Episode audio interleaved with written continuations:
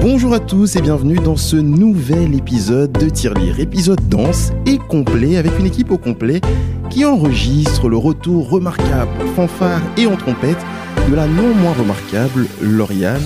Bonjour madame et bon retour. Bonjour à tous et bonjour à toutes. Ah, Marie, c'est la seule femme, enfin, on n'est que deux de toute façon. Oui, mais bonjour à toi. Et on exclut automatiquement tous les autres, euh, tous les autres, tous les autres mecs qui sont en surnombre. Euh, un bon retour et moi j'ai envie de dire bravo et félicitations madame. Merci. Merci beaucoup.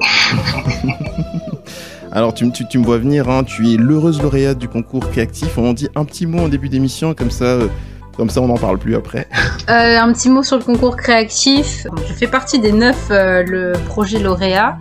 Donc ce concours créatif, en fait, c'est un concours lancé par euh, la métropole qui récompense des jeunes entrepreneurs ou des jeunes qui ont un projet social, culturel. Euh, et donc euh, moi, j'étais le seul projet associatif euh, puisque l'idée c'est que l'association dont je fais partie, l'association Kimia, va mettre en place un échange avec des jeunes musiciens de l'OSK, l'orchestre symphoniste Kim Mangist à Kinshasa, et des jeunes musiciens du conservatoire de Rouen. Voilà pour le petit topo. C'est tout ce que je peux dire pour l'instant. Mais voilà. Bah c'est parfait, merci beaucoup. On voit que tu as bien, bien, bien, bien gobé euh, le pitch de ton, projet. En tout cas, félicitations, c'est une fierté normande. On rappelle que le concours créatif, c'est un concours normand, donc une fierté normande. Euh, J'ai même envie de dire nationale et internationale. Bravo à toi, euh, Lauriane, et bon retour évidemment. Alors, tout aussi remarquable et remarquablement présente depuis des années, elle, c'est Madame de la Culture, organisatrice de festivals virtuels et accessoirement étudiante à ses heures perdues. Et Dieu sait qu'en ce moment, des heures perdues, elle en a à revendre. C'est Marie. Bonjour Marie.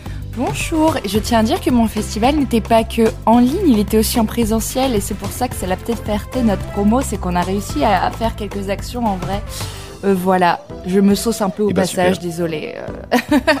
Festival en présentiel et dans le strict respect des, des règles sanitaires. Évidemment, six personnes, gel hydroalcoolique, masque, distanciation à l'extérieur, tout a été respecté. Et ce, même si euh, l'annonce du confinement est tombée euh, le jour de l'ouverture du festival, on s'est réadapté jusqu'au bout. On a tout donné, on a tout respecté comme des personnes euh, respectueuses. Donc voilà, on est assez fiers de nous, je dois l'avouer. Eh bien, je promets que là, euh, au prochain épisode, on en discutera plus en détail. Merci à toi, Marie. Et enfin, celui qui fait rimer sobriété, discrétion et inefficacité, non, je rigole, et efficacité, c'est Melvin. Solidarité masculine oblige. Bonsoir et bonjour, Melvin. Bonsoir Mag, bonjour l'équipe. Et euh, sobriété, pas toujours. Discrétion Discrétion, ça va. Je suis pas trop trop voyante. hein. Et inefficacité, par contre. Ah, euh, ça, euh, totalement inefficace, hein, tout le monde le sait.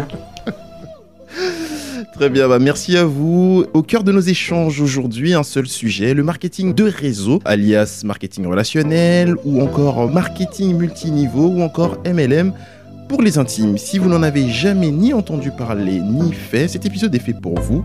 Alors grâce à Lauriane, à Marie et à Melvin que vous avez entendu, nous en saurons à peu près tout. Qu'est-ce donc ce nébuleux système? Quelles en sont les différentes formes? À qui s'intéresse-t-il? Et qui s'intéresse à lui, etc. etc.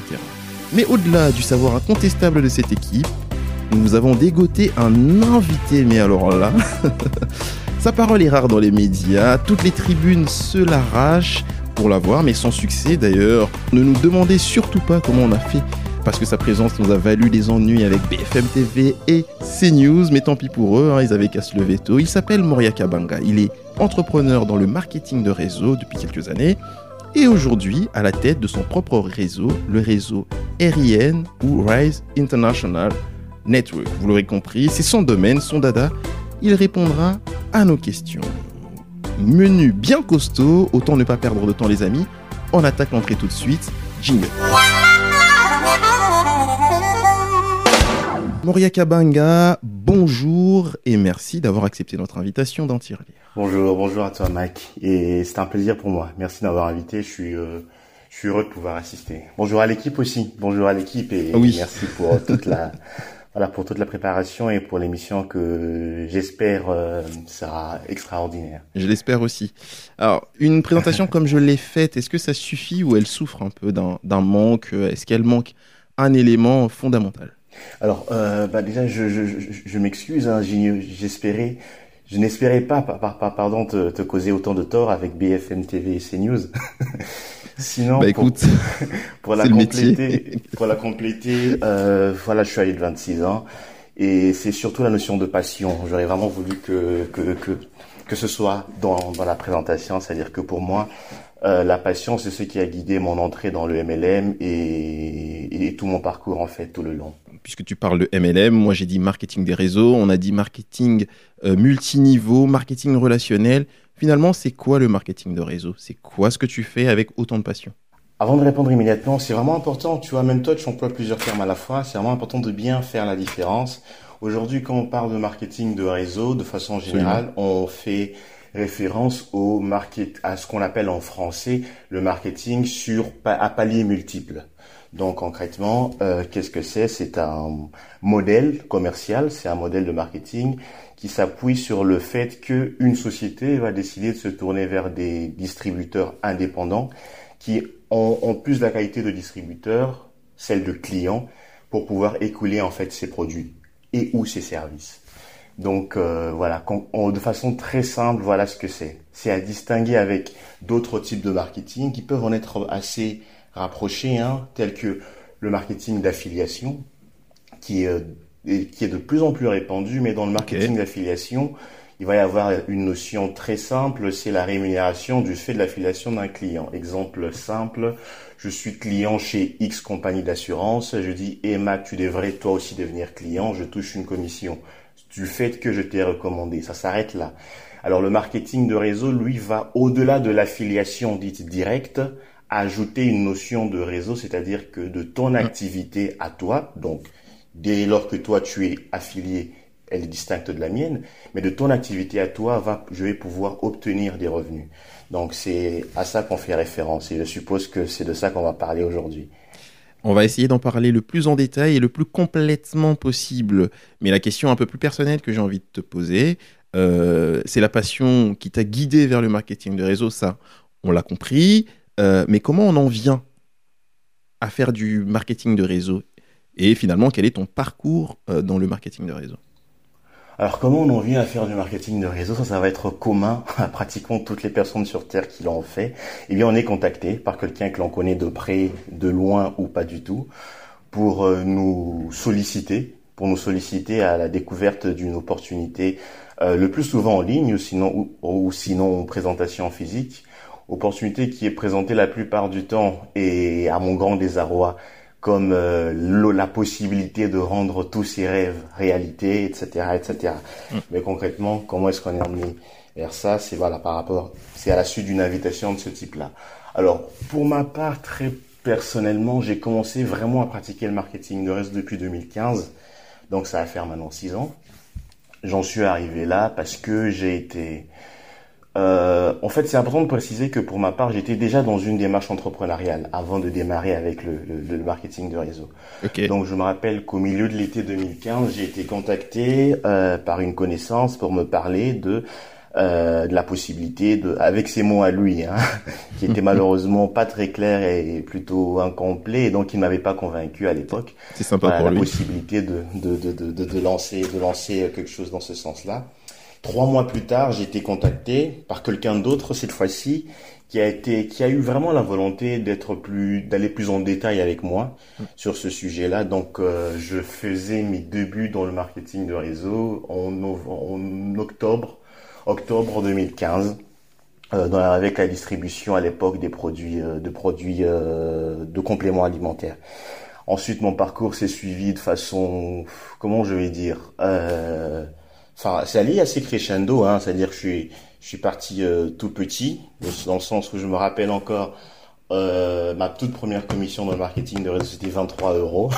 J'avais investi un peu plus de 600 euros dans le pack de démarrage. Quelle frustration. Et donc, c'est comme ça que je démarre. Un peu de doute, un peu de, de, de, de, de sentiment de m'être fait arnaquer d'une certaine manière, mais surtout du plaisir au moment où je l'ai pratiqué. C'est ça qui m'a permis de continuer. Et donc, de mois en mois, j'ai pu poursuivre jusqu'à ce que, pour la première fois en 2017, fin 2017, oui, je j'ai dépassé le cap des cinq chiffres de revenus mensuels et que j'ai décidé vraiment d'en faire euh, mon activité euh, euh, principale. Très bien. Alors au mot passion, je vais rajouter frustration et plaisir que je vais me garder sur mon petit bureau. Marie, je me tourne vers toi. Moria, je te, garde encore avec nous. Hein. Bien sûr, tu, restes jusqu'à la fin. Marie, je me tourne vers toi, Marie, pour que tu nous dises, est-ce que tu sais quelles sont les différentes formes de marketing de réseau et euh, quelles sont les différences entre euh, le marketing de réseau, le MLM, le multi-level marketing, etc. etc. Eh ben oui, j'ai, euh, je me suis un peu intéressée avant l'émission. Du coup, j'avoue que je viens pour vous partager mon savoir. Voilà, même si on en a déjà un peu parlé, je peux. Incontestable. Ah bah oui, mon savoir incontestable, c'est sûr. Du coup, je peux vous en parler un peu plus si vous voulez. je sais pas. Je sais pas ce que vous en pensez. Ok, merci. Dites oui, s'il vous plaît. J'ai travaillé dessus. bah, du coup, moi, je vais dire non. Vas-y, Marie. Merci, Lauriane. Heureusement que t'es revenue. du coup, avant de parler des différentes formes de marketing de réseau, comment, commençons par le commencement. C'est quoi le marketing de réseau? Donc, comme Mauriane nous l'a expliqué euh, juste maintenant, le marketing de réseau, c'est le fait de vendre des produits à des revendeurs qui eux-mêmes les vendent dans leur réseau. Donc en gros, pour prendre un exemple que tout le monde connaît, c'est la stratégie commerciale de Tupperware et de ces fameuses boîtes et de ces fameuses réunions. Donc ça, on peut l'étendre à beaucoup de choses, euh, bougies, soins, cosmétiques, produits bio, alimentaires, chaque entreprise y va de son produit. Le marketing de réseau peut donc avoir la forme de vente à domicile, mais on la retrouve aussi sur Internet et dans d'autres endroits que l'on va découvrir tout au long de l'émission. Donc en somme, c'est avec le marketing de réseau que vous pouvez vous transformer en vendeur de produits depuis votre salon ou celui des autres. Voilà, dit comme ça, ça semble très facile. Donc euh, cette forme de marketing repose principalement sur le recrutement d'acheteurs qui deviendront à leur tour de potentiels vendeurs. Car quoi de mieux que les consommateurs pour vendre un produit qu'ils aiment? Voilà, en gros, on a inventé le monde de l'influence bien avant YouTube et les réseaux sociaux. Donc le site Conseil Marketing parle d'effet boule de neige par rapport au marketing de réseau. Donc si A a acheté un produit qu'il aime et qu'il le conseille à B, B risque de l'acheter et conseiller C et D en disant oui ce produit est super, achetez-le et c'est comme ça que C et D vont possiblement l'acheter. Donc euh, plutôt que juste conseiller, les gens en font leur métier et deviennent des vendeurs. Donc la différence avec le MLM, donc le marketing multilevel, ou la vente, la à, multi, à multiniveau, ça dépend si vous voulez la faire à la française ou à l'anglaise. Donc euh, ce marketing de réseau bien spécifique, lui, il se base sur un système pyramidal de parrainage. Un vendeur forme et parraine un nouveau vendeur qui touchera un pourcentage sur leur vente. Donc pareil, si ce nouveau vendeur, il décide de parrainer un autre vendeur, il touchera un pourcentage sur ses ventes. Donc ce système de parrainage est donc très intéressant pour les premiers vendeurs qui sont en haut de la pyramide, mais ça fait que plus euh, le vendeur est bas dans la pyramide et moins son pourcentage de revenus sur ses ventes sera élevé. Tout système a ses limites. Mais attention, le nombre de strates est limité dans le MLM pour justement éviter d'avoir trop d'intermédiaires et de profiter des vendeurs au plus bas échelon. Donc le MLM, il permet de faire des économies par rapport à un marketing classique parce que l'entreprise, elle économise les coûts de recrutement, de formation, mais aussi parfois de publicité parce que le bouche à oreille fait très bien son effet, même s'il y a certaines entreprises qui cumulent la publicité et le bouche à oreille, évidemment. Euh, chaque entreprise a sa façon de euh, gérer son marketing, sa publicité, sa communication, etc. Donc en fait, c'est pour ça que le marketing de réseau dépend surtout de l'entreprise parce que tu le façonnes comme tu veux. En somme, voilà, c'était tout ce que j'avais à vous dire. C'était court mais intense. Eh bien, merci Marie. J'aurais dit titre euh, dans un autre cadre, mais euh, restons, restons un peu correct. Euh, merci beaucoup Marie. Moria, je me re tourne vers toi ou je me tourne à nouveau vers toi.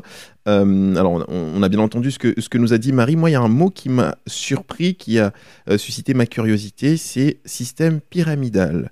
Est-ce que tu te reconnais dans, ou tu reconnais dans le marketing de réseau que tu pratiques depuis un certain nombre d'années, un système pyramidal également le fameux système pyramidal.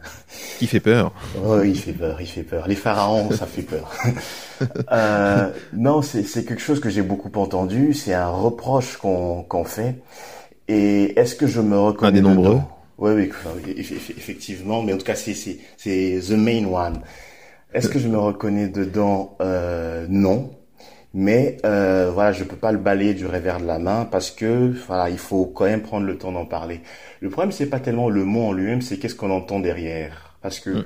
pour un part, si on me dit, si on me demande est-ce qu'il y a un système pyramidal dans le MLM, euh, je ne peux pas répondre non, tu vois.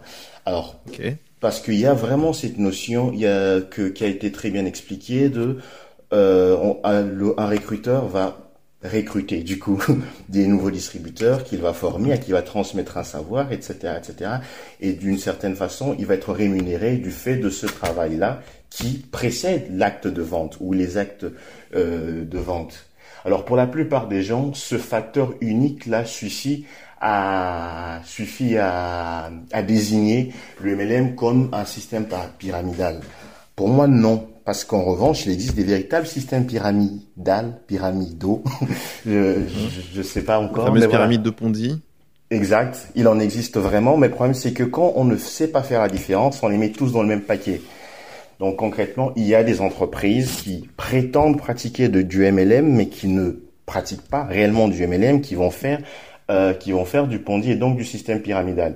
Donc concrètement, si je peux juste euh, énoncer deux éléments qui permettent vraiment de faire la différence, tu me le permets Bien sûr. D'accord. En fait, le premier élément, c'est que vraiment le MLM, c'est quelque chose qui, au fil des années, a fait l'objet de beaucoup de réglementations, aussi bien au niveau national, en France, qu'au niveau euh, international. Réglementation qui oblige les entreprises qui se soumettent à ce mode de, distribution-là de pouvoir absolument euh, réunir un certain nombre d'éléments. Le premier, en fait, c'est ce qu'on appelle le, le ratio 65-35. Concrètement, c'est euh, la fédération américaine qui s'appelle euh, euh, la FDA, qui est la fédération de, de, de vente directe, l'équivalent de la FVD en France, a établi que les entreprises exerçant sur le sol américain, parce que la très grande majorité sont les entreprises américaines, pour qu'elles mm. soient valablement reconnues comme entreprises de MLM, doivent, doivent avoir un ratio tel que 65% au minimum de leur chiffre d'affaires viennent des clients. Donc, parviennent des clients, on entend par là des clients qui ne sont pas distributeurs.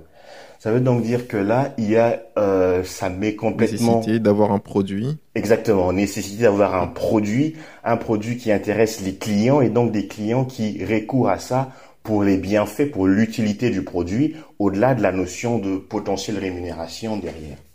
Donc, il y a ce facteur-là. Il y a un deuxième facteur, en fait, qui est que, parce que là, tout à l'heure, j'ai aussi entendu dire que un des bémols du, du, du, du, MLM, c'est le fait que plus tard on arrive, moins on a de chances de, de, de, de gagner. Alors ça, c'est une idée reçue. C'est vrai dans une certaine mesure. C'est une idée reçue qui est complètement fausse en fait. Elle est ah. complètement, totalement fausse. Et quand on parle de MLM, je pense qu'il y a, il y a, il y a peu de choses aussi fausses que celle-là. Parce qu'en fait, comprenons bien, on peut essayer de le visualiser. Hein. Imaginons qu'on est dans un système dans lequel on va avoir ce qu'on appelle trois branches on va dire, on a, une, branche A, une B et une C. Alors, dans les MLM, pour être rémunéré, ce qu'il nous faut, c'est avoir la capacité de faire évoluer ces dites branches plus ou moins de la même façon. Supposons donc que à la tête de la de ces trois branches-là, il va y avoir quelqu'un qui a du bol d'avoir Moria dans sa branche A. Alors Moria, effectivement, va travailler et va générer. Mais voilà, enfin, juste voilà pour permettre de visualiser. Il va ramener du chiffre d'affaires. Allez, imaginons il va ramener 100 000 dollars par mois, eh bien la personne à la tête de ce réseau ne va pas toucher un sou de l'activité de Moria. Charge à lui de s'assurer qu'il travaille réellement à construire les autres branches. Ce qui est totalement différent des systèmes d'Ipondi dans lesquels effectivement, dès le moment où j'inscris quelqu'un, eh bien littéralement je n'ai plus rien à faire entre guillemets tous ceux qui viennent après, leur souscription participe à la rémunération des, des ceux qui précèdent. Ça, c'est quelque chose contre quoi les acteurs du MLM eux-mêmes luttent, bien avant même ceux qui de l'extérieur en font une critique. Et je peux comprendre que ce soit difficile de faire la distinction, mais je saisis quand même euh, cette occasion pour faire, pour, voilà, pour la faire ressortir cette différence-là, cette distinction qui est utile à, à reconnaître. Et, et, tu as bien raison. Donc, en clair, ce que tu voudrais nous dire ici, parce que l'idée qui ressort, je pense que l'idée qui se dégage de, de la pensée qui a été euh, euh, euh émise par Marie, c'est surtout le sentiment que le dernier arrivé ne pourra jamais dépasser son parrain. On va le dire comme ça. Est-ce le cas? Est-ce que l'ancienneté ou le, la suprématie ou je sais pas la prééminence dans le dans le réseau ouais. fait qu'on ne sera jamais en dessous de, de son filleul Absolument pas. Euh, euh, euh, absolument pas. Je vais prendre deux exemples rapidement. Je ne citerai pas de nom. Alors, je, dans l'intro tout à l'heure, j'ai raconté le fait que j'avais été recontacté euh, trois mois après mon, enfin octobre 2015 euh, pour démarrer le MLM, la personne qui m'a recruté au Canada avait un niveau, un certain niveau qui lui permettait de gagner environ 150 euros par mois, ce qui est pas mal. Mm. Et dans les deux mois qui ont suivi mon lancement dans le, dans le MLM, j'étais un peu au-dessus de 1500 euros par mois. Donc ça veut bien dire que tout en étant son, son filleul, j'allais, je gagnais bien plus qu'elle, tout simplement du fait que, comme elle, j'avais trois branches. Sauf que contrairement à elle, j'avais plus, j'étais plus prompte à développer les dites trois branches, alors qu'elle, elle pouvait surtout s'appuyer sur le fait que, elle ne pouvait que s'appuyer sur le fait que moi j'existais. Je sais pas si tu vois ce que je veux dire en fait. Absolument. Et des exemples comme ça, j'en ai aussi dans mon organisation. Ça veut dire que pour ma part, je suis dans un dans, dans un réseau dont je ne citerai pas le nom, mais voilà, on en parlera tout à l'heure dans tous les cas. Voilà, mon parrain, mon parrain, c'est c'est c'est quelqu'un qui est aux États-Unis, qui a un certain rang, mais entre lui et moi, il y a un certain nombre de personnes qui, dans l'absolu, gagnent nettement moins que ce que moi je gagne, alors qu'ils sont bien positionnés plus euh, plus tôt que moi. Donc vraiment, l'antériorité de la de l'inscription n'a absolument aucun impact sur la rémunération. Très bien. Dans alors un merci. système de marketing relationnel, ce qui n'est pas le cas dans un système Ponzi. Et dans un système Ponzi ou système pyramidal. Euh... Qui, on va le rappeler, reste illicite en France. En France et dans la plupart des pays, effectivement, oui. Heureusement. Heureusement. Alors, merci beaucoup. Ça fait beaucoup d'informations à digérer. Moi, ce que je propose, d'ailleurs avec toi, euh, cher Moria, c'est que nous partions en musique avec le premier morceau que tu nous as, proposé. On finira avec le deuxième. Euh, Youssoufa, qui passe en premier avec Mon Roi. Est-ce que j'entends là un message subliminal, euh, comment dire, dans un carnet qui serait d'une couleur rose? ah, je sais pas, je sais pas, je sais pas. Non, enfin, franchement, moi, j'ai découvert l'album de Youssoufa il y a quelques jours là et j'aime tout l'album. Euh, mais cette chanson-là en particulier parce qu'effectivement, elle, euh, elle m'émeut. Je ne saurais, ne dire davantage. Très bien, on va, on va rester là-dessus et on va, on va faire preuve de discrétion. On s'écoute ça et on se retrouve juste après, Yoka. Ta mère va râler en découvrant ce texte. Elle dira que c'est trop cru, je la comprends, tu seras toujours bébé dans sa tête. C'est le genre de choses que je dois te dire depuis. Je vais faire genre, je suis philosophe alors que je suis grave bourré en boîte de nuit. La nuit, les enfants dorment et les rôles sont inversés. Les adultes redeviennent enfants, enfants à l'excès. Tout le monde a ses addictions, faut l'admettre, choisissant une seule qui devienne ton esclave et jamais ton maître. En vrai, c'est beaucoup mieux quand on a aucune. Comment gérer cette putain de vie en restant invaincu? J'en sais rien moi, j'ai que des conseils bien trop chiants. Comme tous les parents, je te les donne pour me donner bonne conscience. En gros ne meurs pas, trouve l'amour et fais de l'oseille. Je vais pas te mentir, face à l'argent on n'est pas tous pareils. Vu que c'est pas en travaillant dur qu'on devient riche en vrai. Sinon toutes les daronnes africaines seraient millionnaires. On te dira l'argent fait pas le bonheur. Mais la raison du plus Forbes est toujours la meilleure. Laisse pas la peur te mener à rien. Les gens trop lâches face à leurs rêves te dissuaderont de réaliser les tiens. Y a pas d'excuse à être un clandeur. Si tu peux pas faire de grandes choses, fais de petites choses avec grandeur. Quand tout ce que t'as construit s'écroule, je sais, c'est l'enfer. Mais si tu l'as déjà fait une fois, alors tu peux le refaire. Tant mieux si les meilleurs te traitent de marginal. C'est bien d'être le meilleur, mais c'est meilleur d'être le plus original. Tous les hommes naissent égaux, au moins à l'intérieur. Les blancs aussi naissent égaux, mais égaux supérieurs. Comme nous tous, plus jeune, t'auras grave du temps à perdre. Tu vas vouloir changer le monde et tu vas faire de la merde. Le problème à l'envers, voilà où ça nous mène. On veut toujours changer le monde alors qu'on devrait d'abord changer nous-mêmes. Juger est une erreur. T'es pas meilleur que les autres, c'est juste que tes péchés sont différents des leurs. Les religions, pourquoi pas, mais la foi c'est mieux. Et la plupart des religieux vont t'éloigner de Dieu. Même les plus belles choses s'arrêtent, il faut que tu l'acceptes. Même les plus belles choses peuvent finir par te prendre la tête. Il faut savoir passer à autre chose, c'est normal. Retiens que toutes les choses se finissent ou se finissent mal. Quand tu coucheras avec une fille, sois tendre toujours. Amoureux ou pas, ça s'appelle quand même faire l'amour. Et surtout, va pas te comparer au film de boule. C'est comme les Avengers, c'est faux même si ça paraît cool. Si vous sortez, c'est toi qui invite. Les bails de chacun paie sa part, ça fait radin et puis ça tue le charisme. Si embrouille, qu'elle te répond qu'il y a pas de problème ça veut dire qu'il y a un putain de problème. Prends soin de ta maman, c'est sûr qu'elle t'aime plus que moi. Elle connaît par cœur ta pointure, je connais même pas ton âge. C'est en toi que je crois. Je sais que t'es le plus grand d'entre nous, c'est pour ça que je t'ai appelé mon roi. Sache que le pire ennemi de l'amour, c'est la peur. Toi, t'es justement parce que parfois tu pleures. C'est ceux qui n'ouvrent pas leur cœur qui sont les plus peureux. N'essaie pas d'être parfait, essaie d'être heureux. Mon roi. Issu de l'album Neptune Terminus, Mon Roi Youssoufa Prims Parolier nous est offert, nous est servi sur un plateau par Moria Kabanga pour le plaisir de nos papilles auditives, comme j'adore le dire. Merci beaucoup pour cette belle découverte et bon vent à cet album du Prims Parolier. Lauriane, je suis avec toi, nous sommes avec toi et toujours avec notre invité, bien sûr, hein, Moria Kabanga, mais surtout Lauriane qui va nous euh, présenter, parce qu'on a toujours l'impression, euh, chère Lauriane, on a, enfin, personnellement, moi j'ai tendance à penser que pour faire du, du, du, marketing de réseau ou du MLM, il faut soit démarrer pigeon et finir opportuniste, soit déjà l'être euh, au début. Quels sont selon toi les types de profils qui s'intéressent au marketing de réseau et lesquels réussissent surtout? Comme je ne fais jamais rien comme tout le monde, euh, je vais plutôt tourner la question à l'envers. Alors c'est plutôt, du coup, le MLM s'intéresse à quel euh, à quel profil? Vous l'aurez compris, le marketing de réseau est bien ancré dans nos sociétés et touche tout type de profil, de l'étudiant au retraité. Mais si les marques comme Avon ou Superwar ne vous disent rien, c'est que vous avez peu de femmes autour de vous. Loin d'être sexiste. Mais la vente multiniveau séduit de nombreuses femmes avec un produit, un profil particulier, celui de femmes au foyer. Eh bien oui, car se construire un réseau de clients, de clients demande du temps et souvent allier travail à plein temps est une autre activité relevée, une autre activité, pardon, relève d'un vrai challenge. D'ailleurs, beaucoup de marques présentes sur les réseaux sociaux ou ailleurs en font un slogan et les témoignages de nouvelles mamans ou encore de femmes travaillant à mi-temps sont souvent donnés en exemple. On parle d'empowerment ou d'autonomisation pour les francophones afin que vous, femmes au foyer, nouvelles mamans, puissiez réaliser votre plein potentiel ou réussir autrement.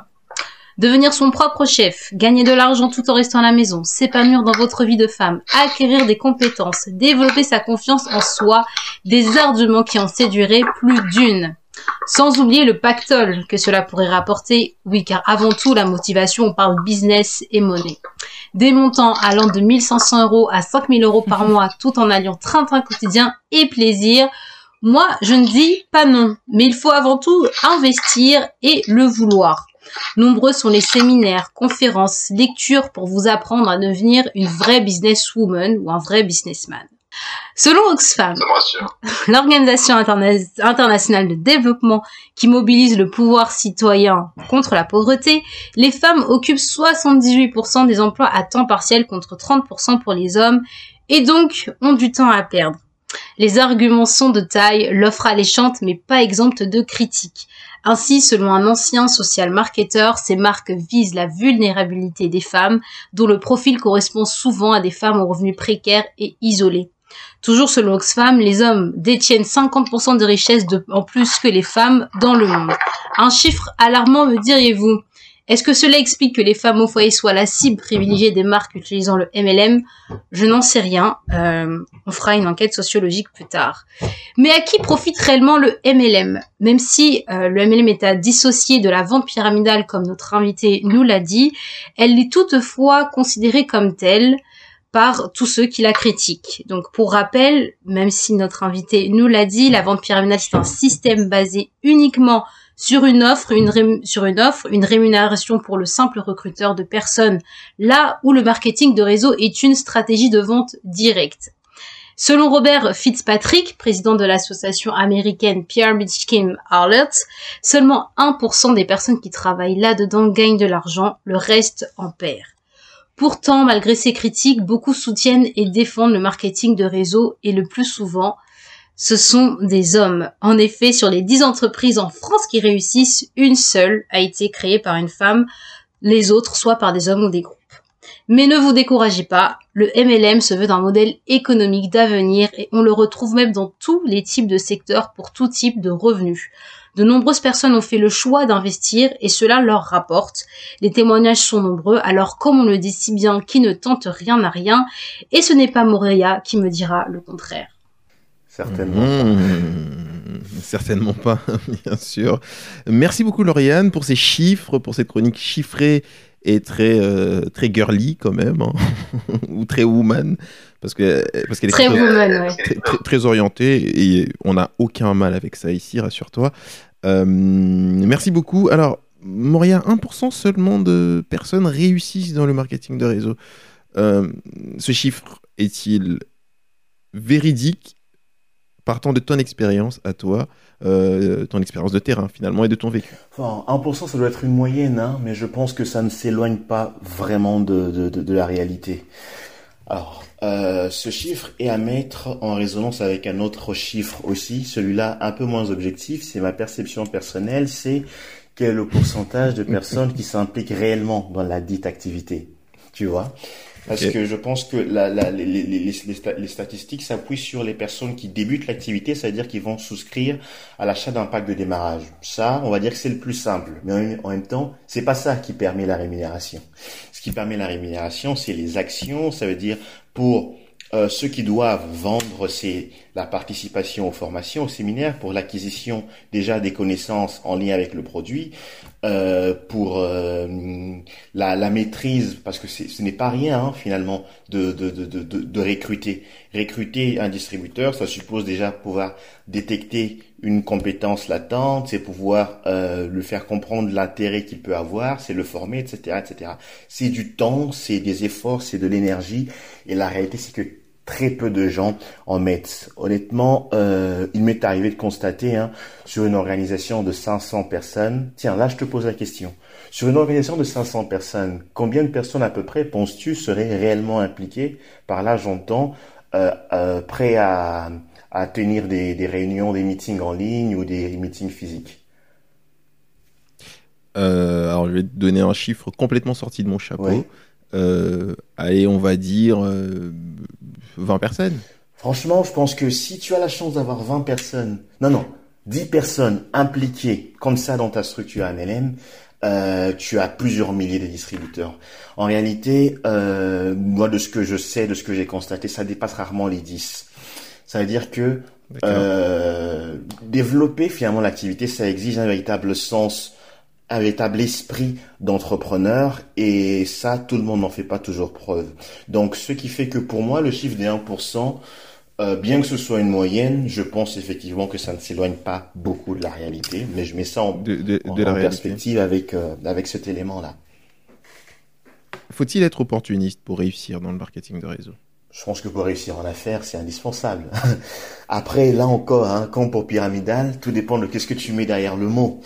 Euh, bah tu sais, tu sais Parce qu'il y a opportuniste et euh, savoir saisir les, opportunités, ce qui n'est absolument pas euh, la même chose. On est bien d'accord. Je, ne sais pas. Alors, est-ce que, est-ce que, est-ce que je me considère comme quelqu'un d'opportuniste? Je, je répondrai oui. Pour moi, en fait, au final, quelqu'un qui, quelqu'un d'opportuniste, c'est quelqu'un qui sait saisir les opportunités. Pour moi, les deux veulent dire la même chose. Donc, et je pense que c'est indispensable ça en affaires, de pouvoir euh, être à l'écoute du marché, de pouvoir un petit peu détecter euh, les tendances, de pouvoir surfer sur elles. C'est être capable, être à l'écoute de ces des opportunités, c'est indispensable. Alors, voilà, est-ce qu'il faut est-ce qu'il faut l'être? Je pense je pense qu'il faut quand même l'être un minimum. Mais au-delà de ça, il faut aussi beaucoup de de de, de il faut beaucoup de de sens de de, de management hein, parce que c'est de ça qu'il s'agit aussi en définitive. Euh, recruter, former, tenir une équipe, finalement faire du MLM, c'est vraiment être dans l'activité managériale au quotidien. Donc au-delà de la notion d'opportunisme, il y a surtout celle de capacité euh, managériale qui est indispensable et beaucoup plus utile que le simple sens de l'opportunité. Je sais pas, j'ai une, excuse-moi, j'ai une petite, j'ai une petite question euh, parce qu'en en, en t'écoutant. Euh, Moria et même euh, enfin tous les tout l'anglicisme aussi qu'il y a autour. Est-ce que justement le, marketing de réseau en France, hein, on est plus frileux que euh, dans les sociétés anglo-saxonnes avec euh, justement toute cette pas problématique à rapport à l'argent que que les que la France ou les Français ont et que les Américains ont beaucoup moins, par exemple, de, dire ouvertement, comme tu l'as dit, oui, je suis un opportuniste et je pense qu'il faut, il, en faut quand même pour euh, pour investir. Je sais pas ce que ce que t'en penses euh, de ton expérience.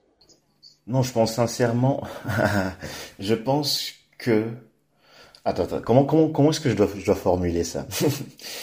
Je pense effectivement qu'il y a euh, en France et de façon plus large, hein, je dirais, en francophonie, il y a une certaine difficulté avec euh, c'est avec l'activité du MLM en lien avec le rapport à l'argent. Euh, mm. pour plusieurs raisons. Mais la première déjà, je pense, c'est que euh, c'est comme on l'a, c'est comme tu tu tu tu l'as tu l'as soulevé tout à l'heure. Hein. C'est un peu plus, c'est rare de voir en France quelqu'un affirmer comme ça euh, son désir naturel, hein, légitime d'ailleurs, je dois dire, de vouloir euh, d'être dans une euh, dans une démarche où il reconnaît que c'est utile et qu'il en a besoin, etc., etc. On ne parle pas d'en faire le culte. Alors, moi, ce que j'ai pu remarquer aussi, qui peut-être peut justifier la différence, c'est que les systèmes euh, ne sont pas du tout les mêmes. Par exemple, aux États-Unis, euh, la plupart des, grandes entreprises de MLM émergent de là, mais c'est aussi parce que euh, la plupart des ménages américains sont très endettés. Donc, ils ont, de mon point de vue, dans l'absolu, beaucoup plus tendance à recourir à un système comme le MLM parce qu'il n'y a pas de couverture, par exemple, comme comme ça peut l'être le cas en Europe et, et en France plus particulièrement. Et deuxièmement, c'est le rapport qu'on a à l'échec euh, en France, pardon de dire ça comme ça, hein. en francophonie, ouais, en francophonie, il est désastreux. C'est-à-dire que euh, l'échec, on le craint vraiment. C'est-à-dire que pour les gens, la possibilité de l'échec est une raison pour ne pas démarrer. Et moi, j'ai la chance d'avoir un réseau qui est vraiment, euh, euh, je vais pas dire mondial, mais bon, il y a un peu plus de plus d'une dizaine de pays euh, de, de voilà, de, parmi les personnes qui composent mon réseau.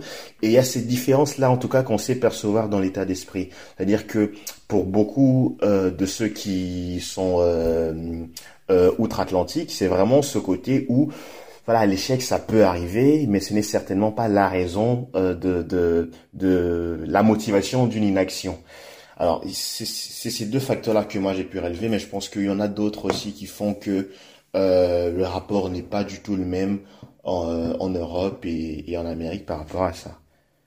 C'était intéressant d'ailleurs ce que tu disais, euh, notamment sur la frilosité euh, francophonique, des questions d'argent, etc.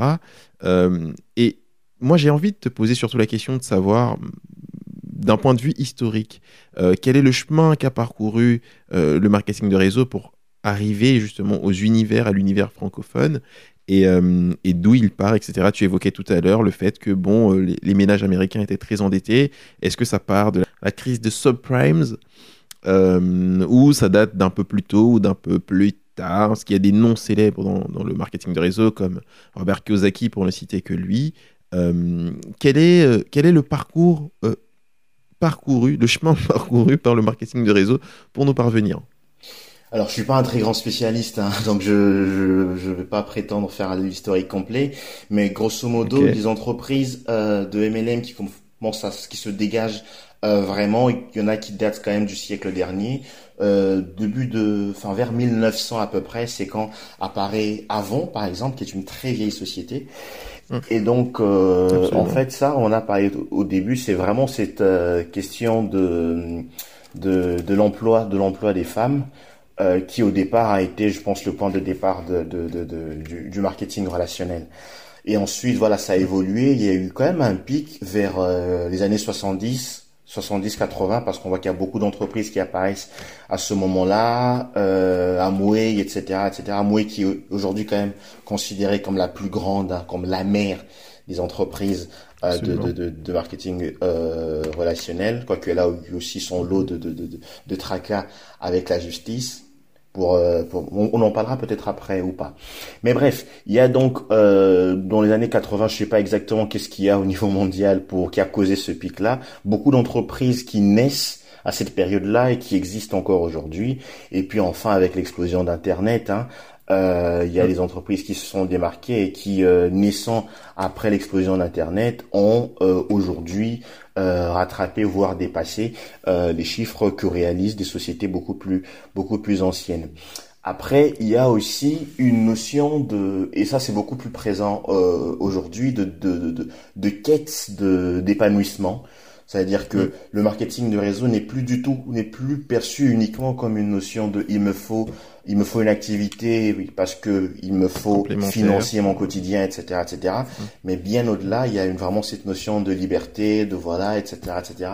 Moi, je me rappelle encore quand je démarrais, il y a cette phrase que j'ai répétée, que je répétais beaucoup, hein, comme un mantra, mais finalement, j'avais intégré euh, euh, dans mon esprit parce que je, je, voulais que les choses se passent comme ça pour moi. Je disais que je voulais être papa à temps plein, vois-tu? Pour moi, vraiment, il y avait, il y avait cette, euh, cette vision-là de d'avoir une, euh, une vie totalement épanouie, euh, ne jamais être dans le manque, mais surtout être en capacité de, de mener une vie paisible avec ma famille, avec mon enfant, que je le vois grandir, etc., etc. Donc ça va bien au-delà des questions fondamentales de combien combien je gagne là-dedans. Et donc il y a eu voilà cette notion d'épanouissement individuel qui a qui est venu donner plus de sens au MLM. Voilà, donc voilà, grosso modo, c'est ça, si je peux résumer ça comme ça. Mais c'est surtout aussi le fait que c'est comme on constate aujourd'hui d'autres opportunités, c'est ça répondait à la question de comment gagner de l'argent différemment. Moi, quand je démarrais, à l'époque, c'est vrai qu'il y avait le ML. Je dis à l'époque comme si c'était il y a longtemps, mais beaucoup de choses se sont passées quand, même en, 5-6 ans. Bah aujourd'hui, par exemple, il y a le dropshipping, euh, il y a euh, les, les, investissements sur les cryptos, etc., etc. Autant de choses qui n'existaient pas à l'époque et qui progressivement tentent à, à, à, égaler, en tout cas dans le cœur de des opportunistes, euh, le, la place qu'avait le assumé manifestement.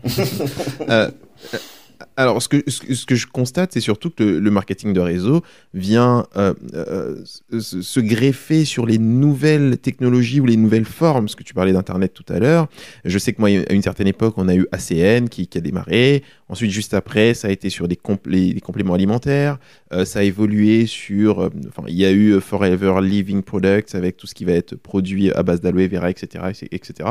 en fin de compte, le système existe depuis des décennies Seulement, le produit change et le produit est toujours vendu comme étant révolutionnaire, etc. etc. Euh, ça, c'est un constat que je pose. Euh, en face, je mets euh, le constat également, ou le grief d'ailleurs, le principal grief que moi je formule au marketing de réseau, c'est qu'il est présenté comme une activité secondaire permettant de générer des compléments de revenus.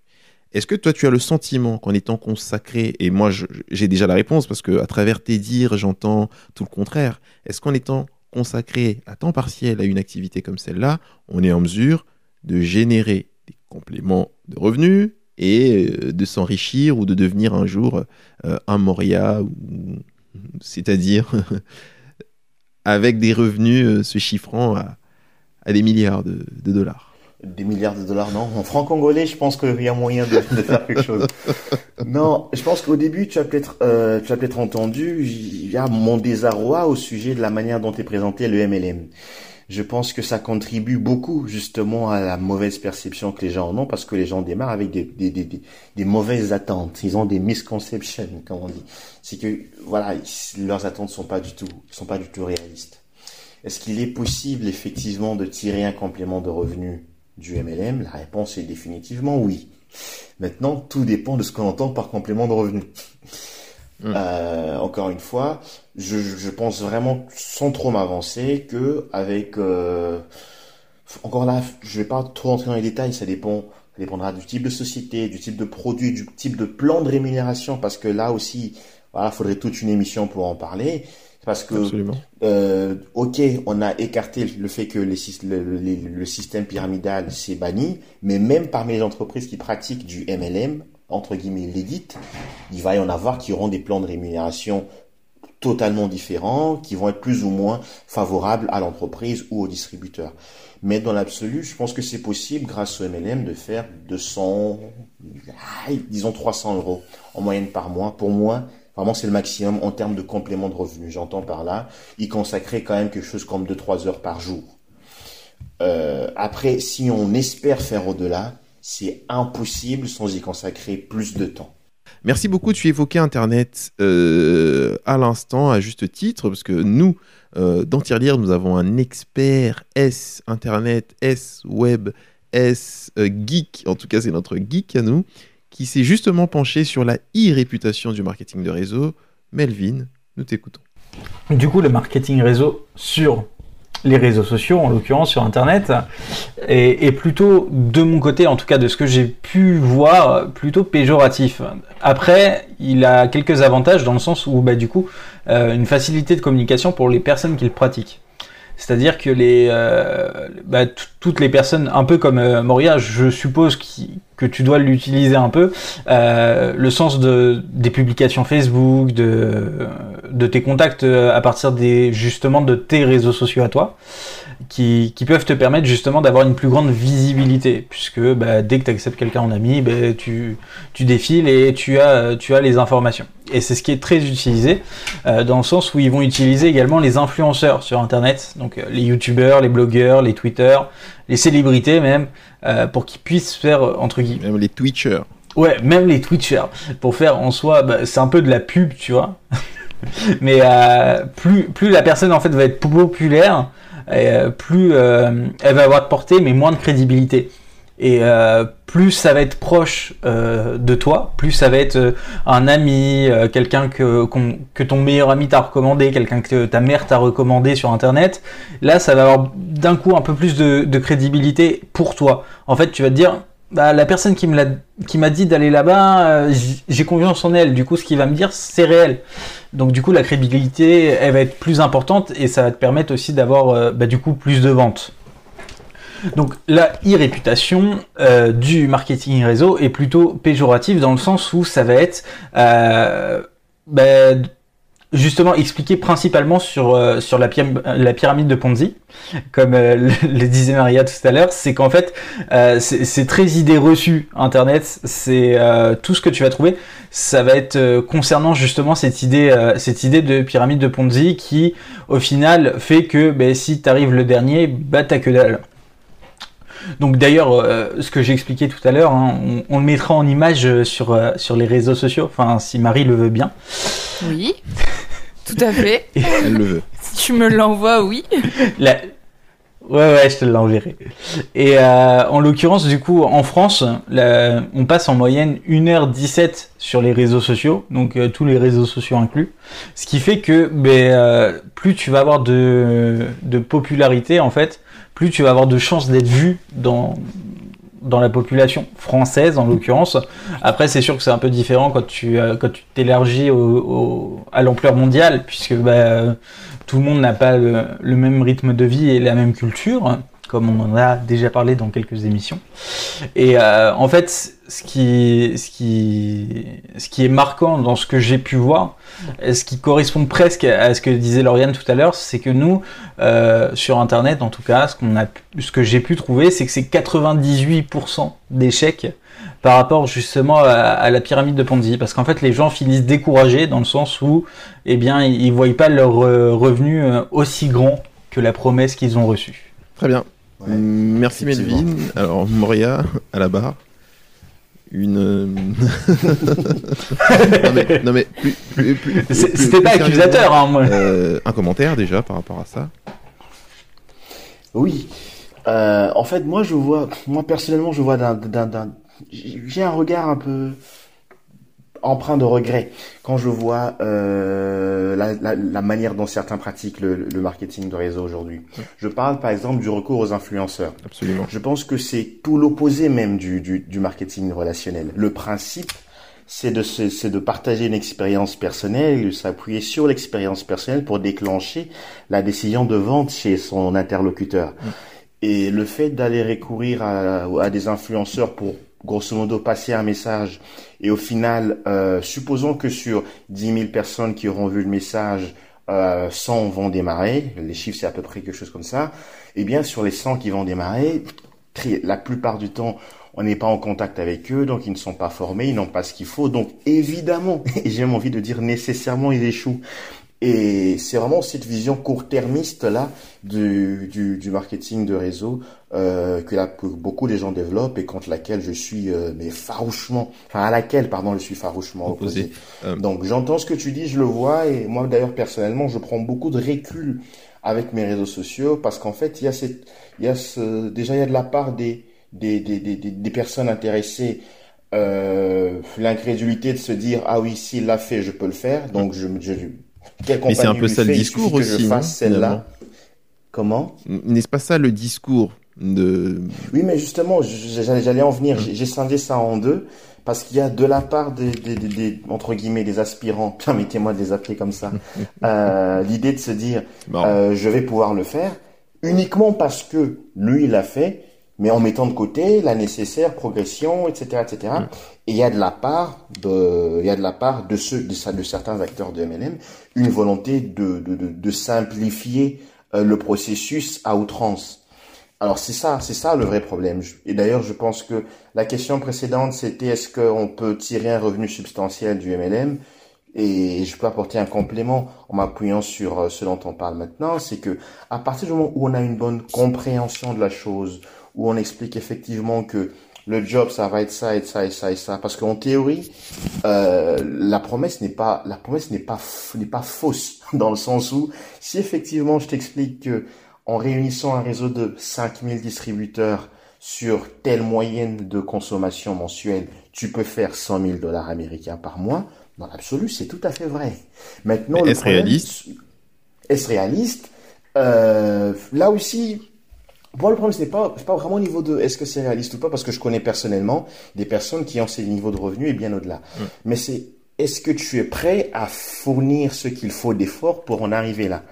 Et, et, et- de la même, on a parlé des 1% tout à l'heure, ce niveau de revenu-là, ça va être allez, 0,10% des gens qui vont y parvenir, mais c'est aussi parce que c'est 0,10% des personnes qui font les efforts nécessaires. Je prends une petite anecdote rapidement.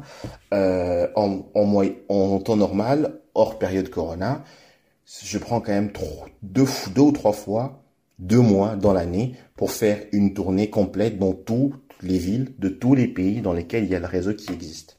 Donc ça veut dire qu'il y a une notion de, sacrifice, d'investissement, euh, de, sacrifice de soi-même, hein, parce qu'on du coup on s'éloigne euh, de, des siens pendant euh, X temps, etc., etc.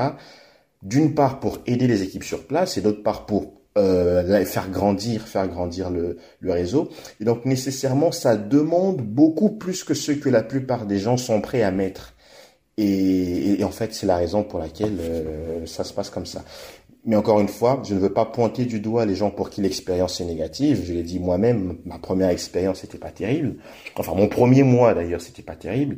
Mais euh, vraiment, il y a, euh, il y a vraiment, voilà, si je peux résumer ça comme ça, le fait que d'une part, il ne faut pas simplifier la perception de, ma- de manière à se dire parce que lui l'a fait, je peux le faire. Il faut plutôt se, se renseigner sur qu'est-ce qu'il faut d'effort pour faire ce qu'il a fait.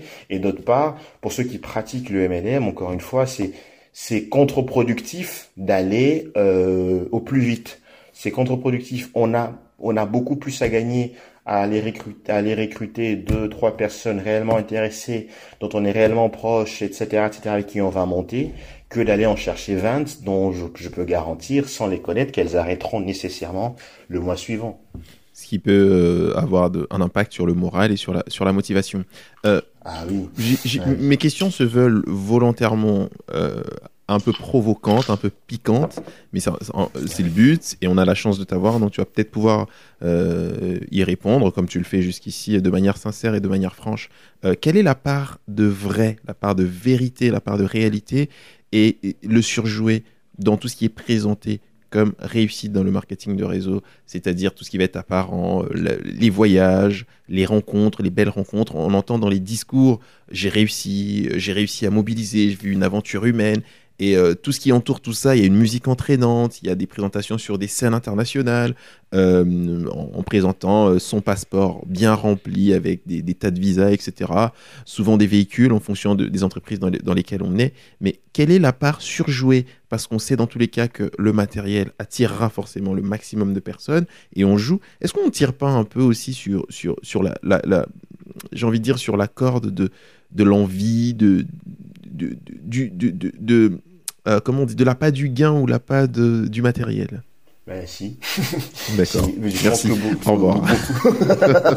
mais non, on, on- on- on ne saurait s'arrêter là, on ne saurait s'arrêter là parce que les choses sont nécessairement plus nuancées que ça. Euh, parce qu'encore une fois, euh, toutes les entreprises ne se ressemblent pas, tous les réseaux ne se ressemblent pas, toutes les personnes, tous les gens ne se ressemblent pas. Euh, oui, on joue beaucoup. Euh, on, de façon générale, je veux Oui. dire, les entreprises de MLM jouent beaucoup sur ça. J'en ai été un peu victime moi-même euh, au tout début. Et pas que victime. Merci. Euh, pas que victime, enfin, j'en ai été victime dans, dans le sens Et protagoniste où, aussi, je euh, pense, non? Alors, Allez, si on tu, peut- si on peut se faire des confidences, on est entre nous. ce chapeau-là, je ne sais pas quel témoignage tu as, quel témoignage tu as. Absolument tu as aucun. Ne Mais pas. euh, voilà, en fait, je veux dire que par, par victime, j'entends, j'entends le fait que, euh, par exemple, lorsque, lorsque euh, tu démarres et que toi t'es jeune, je me je rappelle que euh, à l'époque, enfin, je, je, je, je, je, ne fais la promotion d'aucune société, hein, donc je ne cite pas les noms. Je me rappelle qu'à l'époque, j'ai euh, 20 ans. Ouais, je crois que j'ai 20 ans quand je démarre et quand euh, parce que j'avais jamais eu de job auparavant, j'avais jamais travaillé avant. Ah non, j'étais animateur euh, scolaire pendant un mois avant ça. Mais bref, j'avais jamais eu d'expérience professionnelle réelle et que hop du jour au lendemain, je réussis à pouvoir gagner euh, allez à peu près 3000 euros au bout de quelques de quelques mois et que les conseils de gens autour de moi c'est tout de suite tu devrais faire ça, tu devrais être dans le dans le dans le tu devrais afficher parce que les gens ont besoin de voir ça parce que parce que parce que au début quand t'as pas beaucoup de recul bah tu dis que c'est la chose à faire en fait tu vois. Et donc du coup euh, tu tu tu casques tu ah, tu tu tu tu, tu dépenses euh, la, la majorité de tout ce que tu gagnes dans l'apparence. Alors est-ce que c'est utile? Est-ce que ça permet aux gens de de démarrer? Oui mais encore une fois pour les mauvaises raisons. Et c'est pourquoi je pense qu'il y a un recul nécessaire à prendre par rapport à tout ça euh, donc quand je quand je parlais de de, de, de, de victime, ce n'était pas pour donner le bon rôle, c'était euh, du fait que d'une part euh, ça, ça, ça a un peu joué dans ma décision de démarrer aussi, je vais pas le nier, parce qu'effectivement il y a ce côté où on on entend un quelqu'un à peine plus âgé que nous que soit dans une situation euh, voilà plutôt plutôt confortable ça ça motive à ça motive à démarrer. Mais il y a aussi le côté où il y a tout euh, il y a la manière dont on est accompagné. Il y a quel conseil est-ce qu'on on écoute de quelle manière est-ce qu'on décide nous-mêmes de développer notre réseau par après. Alors moi je sais que ma ma première année même mes deux premières années c'était pas vraiment terrible. Et puis après il a fallu que je change un peu la façon de voir les choses quitte à accepter euh, d'a- d'aller beaucoup plus lentement. Et d'ailleurs, ce n'est qu'à partir de ce moment-là que j'ai pu construire quelque chose de vraiment solide avec des avec des personnes qui qui restent, qui sont là, etc. Tu parlais aussi de, de l'aspect humain. Est-ce que c'est surjoué? Pas forcément.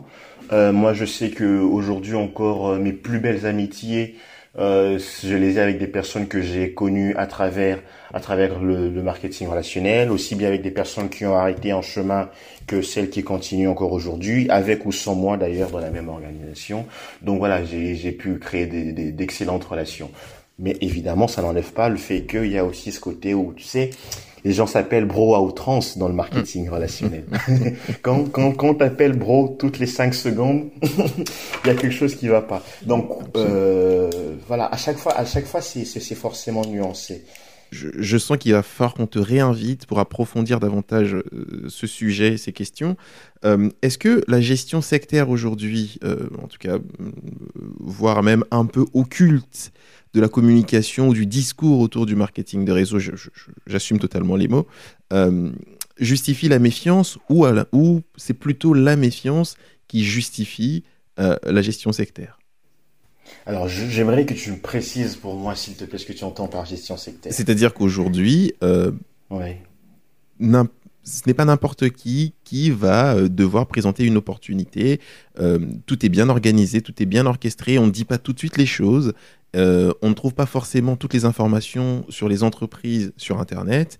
Euh, donc il y a des présentations privées euh, et il y a tout un scénario, c'est-à-dire qu'il faut présenter l'opportunité à, la personne et battre le fer tant qu'il est chaud parce que motivation et, temps, etc. Bon, il y a la fameuse courbe, etc., etc. Donc est-ce que mhm. c'est la méfiance qui justifie ce procédé-là ou à l'inverse, c'est plutôt ce procédé-là qui crée de la méfiance? Ah oui, avant de te répondre, je vais quand même rappeler que le marketing relationnel, c'est un procédé de vente hein, avant tout. Je veux dire que de la même manière que le commercial qui toque chez nous, qui a en tête en nous vendant une alarme, euh, je ne citerai pas là encore le nom de la société, de nous faire signer tout de suite. Il y a, comme chez tous les autres commerciaux, c'est ce désir-là de de, de, de, de, conclure la vente euh, au meilleur moment. Est-ce que ce n'est pas un peu simpliste euh, comme perception? Parce que, ok, on vend, on vend le produit, mais de mon point de vue, là, je vais livrer mon point de vue finalement. Euh, de mon point de vue, le produit n'est qu'un prétexte. Et là-dessus, je pense qu'on ne sera pas en désaccord. Non, je pense qu'on ne saurait être plus en désaccord que ça. Quand tu parles là, comment ça le produit n'est qu'un prétexte? Euh, Parce qu'il y a une part du produit, tu as cité les pourcentages 65-35, il y a une part du produit, euh, mais derrière, il y a la construction du réseau qui rapporte davantage et de loin beaucoup plus que la simple vente du produit. Mmh. Alors, franchement, non. Honnêtement, tu, tu, tu, regarderas, la plupart des entreprises qui sont quand même nées après, euh, après 2010-2011 euh, sont conçues, enfin, le, le, le, la matrice de, de, de, de, de l'arbre, enfin l'arbre généalogique, on l'appelle comme ça, est conçu de telle sorte que vraiment la nécessité d'avoir des clients est, est, incontournable, tu vois. Euh, par exemple, euh, je te parle de certaines formes de plans de rémunération qui exigent d'avoir trois clients actifs, c'est-à-dire qui ne développent absolument pas l'activité de, de, de, de, de recrutement. Donc euh, non, le produit c'est quelque chose qui et d'ailleurs la, clé d'un vrai MLM, ça va vraiment être des produits qui, qui vont intéresser du monde. Alors c'est la raison pour laquelle je vois des entreprises qui vont proposer ce qui est dans l'air du temps, hein, le trading, la crypto-monnaie, etc., etc. Parce que les gens sont en demande de de, de, de, de formation, de connaissances dans ce domaine-là, parce que plus que jamais le, le produit c'est vraiment la base du du, du MLM. Après euh, euh, dans ce que tu entends par gestion sectaire, tu as quand même euh, mentionné la notion ou de obscur, dérouler de la présentation. aïe aïe. non mais n'ayons pas peur des mots. Moi, non, c'est c'est un souci d'organisation, hein, très simplement parce que encore une fois, quelqu'un qui démarre aujourd'hui euh, est dans l'incapacité de présenter correctement les choses. Pourquoi Parce que la personne vient de démarrer et elle est et, elle est excitée. et, moi je le constate encore euh, personnellement. Les gens démarrent euh, et ce qu'ils ont dans la tête, c'est surtout voilà quelle est euh, voilà qu'est-ce qu'ils espèrent réaliser, etc., etc. Et quand ils rencontrent quelqu'un, par exemple comme toi, dans les leurs deux premiers jours, mais ça suffit. Je vous raconte une anecdote rapidement avant qu'on termine. Lorsque moi j'ai lorsque moi j'ai démarré euh, le, le, MLM, c'était à distance. J'ai suivi une présentation, ensuite mon parent est rentré où il vivait et il m'a inscrit à distance et il a arrêté de me répondre. J'avais plus aucun contact avec lui. Et j'avais quand même mis plus de 600 balles dedans. Et je vous promets, j'ai écrit à ma conseillère pour dire que je m'étais fait voler ma carte et qu'il y a de l'argent qui était parti et que j'étais pas du tout à l'initiative de cette opération-là. Heureusement, elle l'avait pas lu. Bref, mais il y a vraiment ce côté où euh, quelqu'un qui et, si j'en suis arrivé à ça, c'est pas parce qu'il m'a pas répondu, c'est parce que j'ai démarré, j'ai réuni tous les copains autour de moi, je leur ai dit écoutez les gars, je suis devenu un homme d'affaires, je fais maintenant euh, le business, etc. Ils se sont tous mis à rire et les plus gentils ont ri. Certains m'ont regardé avec un air de pitié au point que je me suis dit mais Moria comment as-tu pu être aussi aussi stupide? Et ça a entraîné euh, ce mail là. Donc effectivement quelqu'un qui démarre, il est dans l'incapacité parce que même faut qu'on psychologiquement, il n'est pas prêt à faire face à aux opinions des gens.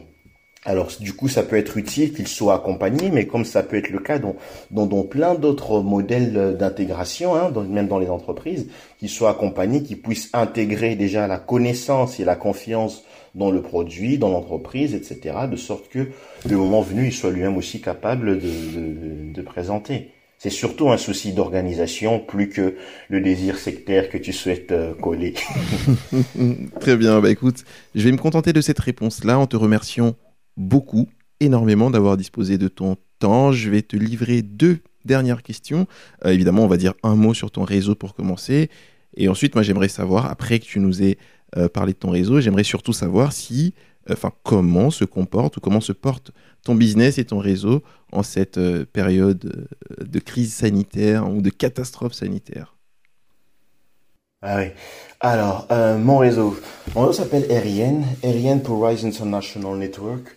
Le réseau, je l'ai créé à peu près vers 2018, comme ça.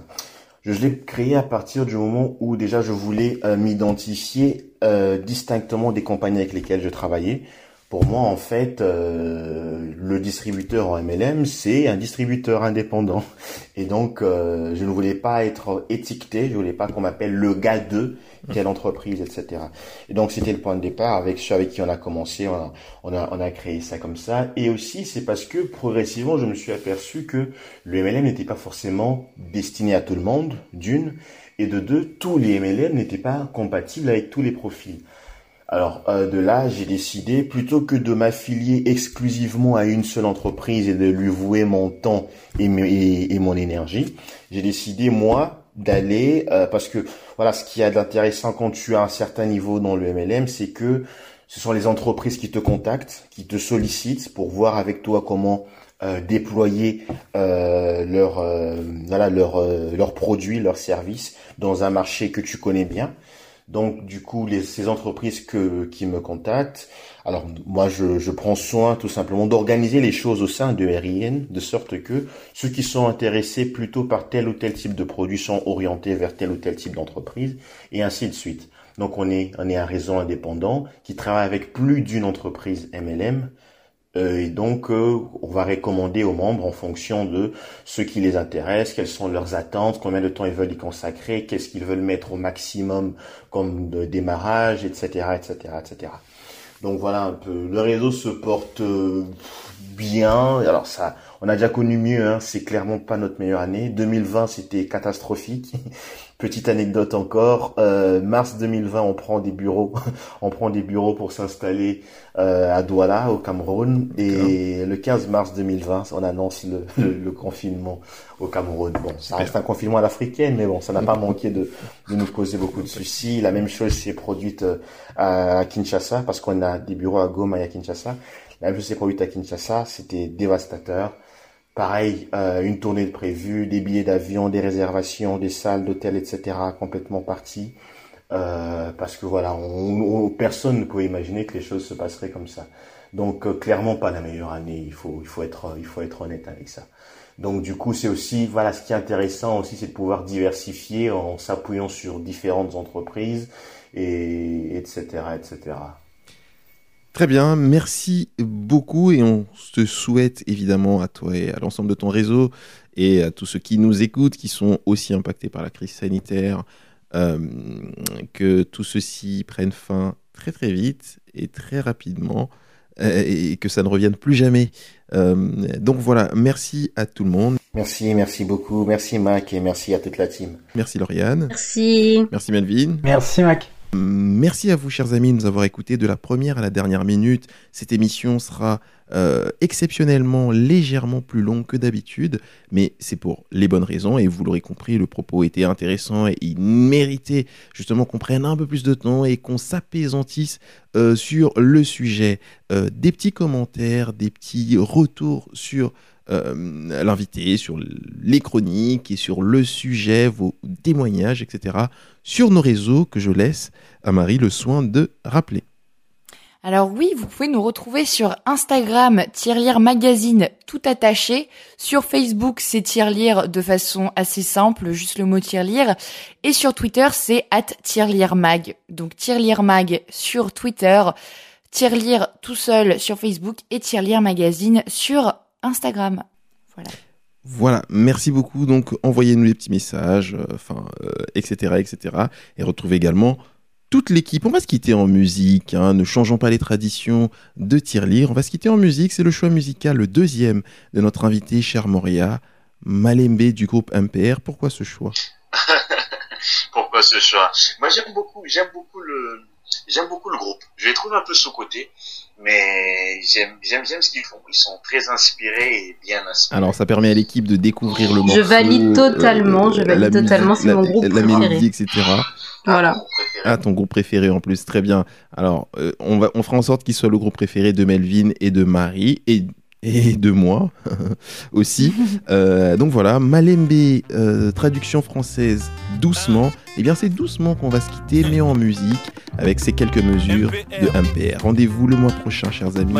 D'ici là, portez-vous bien. Ciao. Piano, sœur, pardon, deux minutes. Ralentir, papa, aucun défi. Non, qui monte Manuel Ligue des Champions, Zouaka, Ronaldo, Messi, na Ibrahimovic.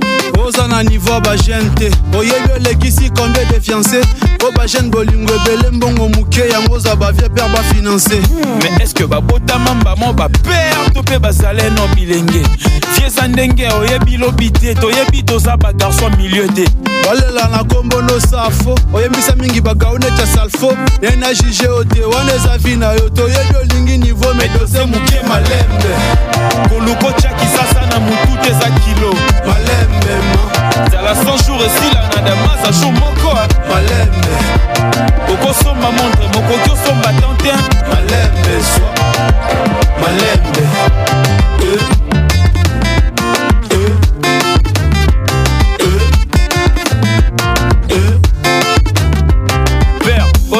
Osimbi na maboko te kotiela yango mpe motema te.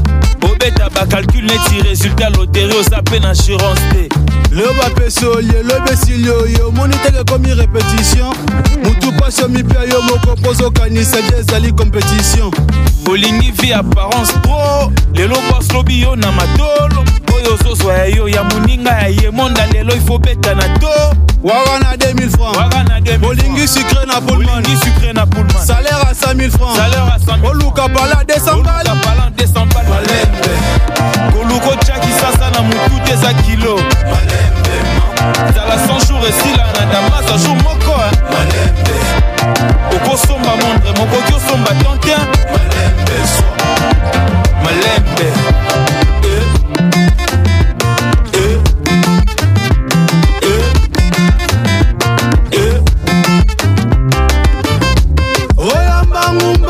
ngambe yaye ikokanisa byeza kwange.